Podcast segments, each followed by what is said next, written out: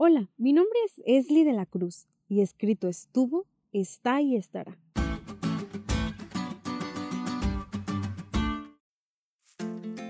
Cuando era niña, por mucho tiempo tuve una gran duda.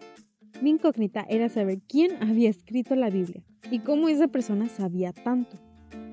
Ahora que lo pienso me da risa porque era una duda con una solución muy rápida, pero yo nunca lo pregunté. Al paso de los años y al paso también de mi estudio de la Biblia, me di cuenta de que eran diversos autores los que habían escrito, y la suma de todos estos escritos conformaban la Biblia.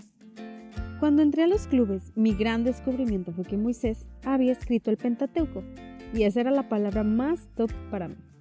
A medida de que iba comprendiendo la Biblia y sus autores, me di cuenta de que es asombroso cómo Dios llenaba del Espíritu Santo a cada autor para que nosotros pudiéramos recibir su mensaje. La Biblia es muy útil tanto para que aprendamos como para que enseñemos.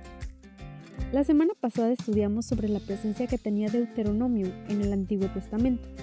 Esta semana le daremos seguimiento a la presencia que tiene Deuteronomio en el Nuevo Testamento. Nos daremos cuenta que en el Nuevo Testamento hay muchas citas del libro de Deuteronomio, tantas que incluso Jesús citó un texto. Y este texto es nuestro versículo para memorizar Así que te invito a que junto conmigo repitas Mateo 4:4. Y dice así, Él respondió y dijo, escrito está, no solo de pan vivirá el hombre, sino de toda palabra que sale de la boca de Dios. Estas palabras escritas las encontramos en Deuteronomio 8:3 y se habían dicho mucho tiempo antes de que Él caminara en la tierra como humano, y en su tiempo tenían la misma relevancia que cuando Moisés las pronunció por primera vez.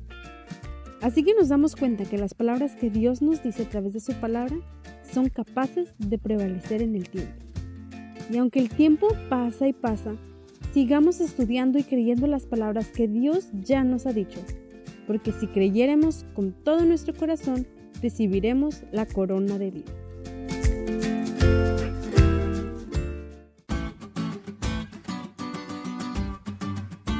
¿Te diste cuenta lo cool que estuvo la lección?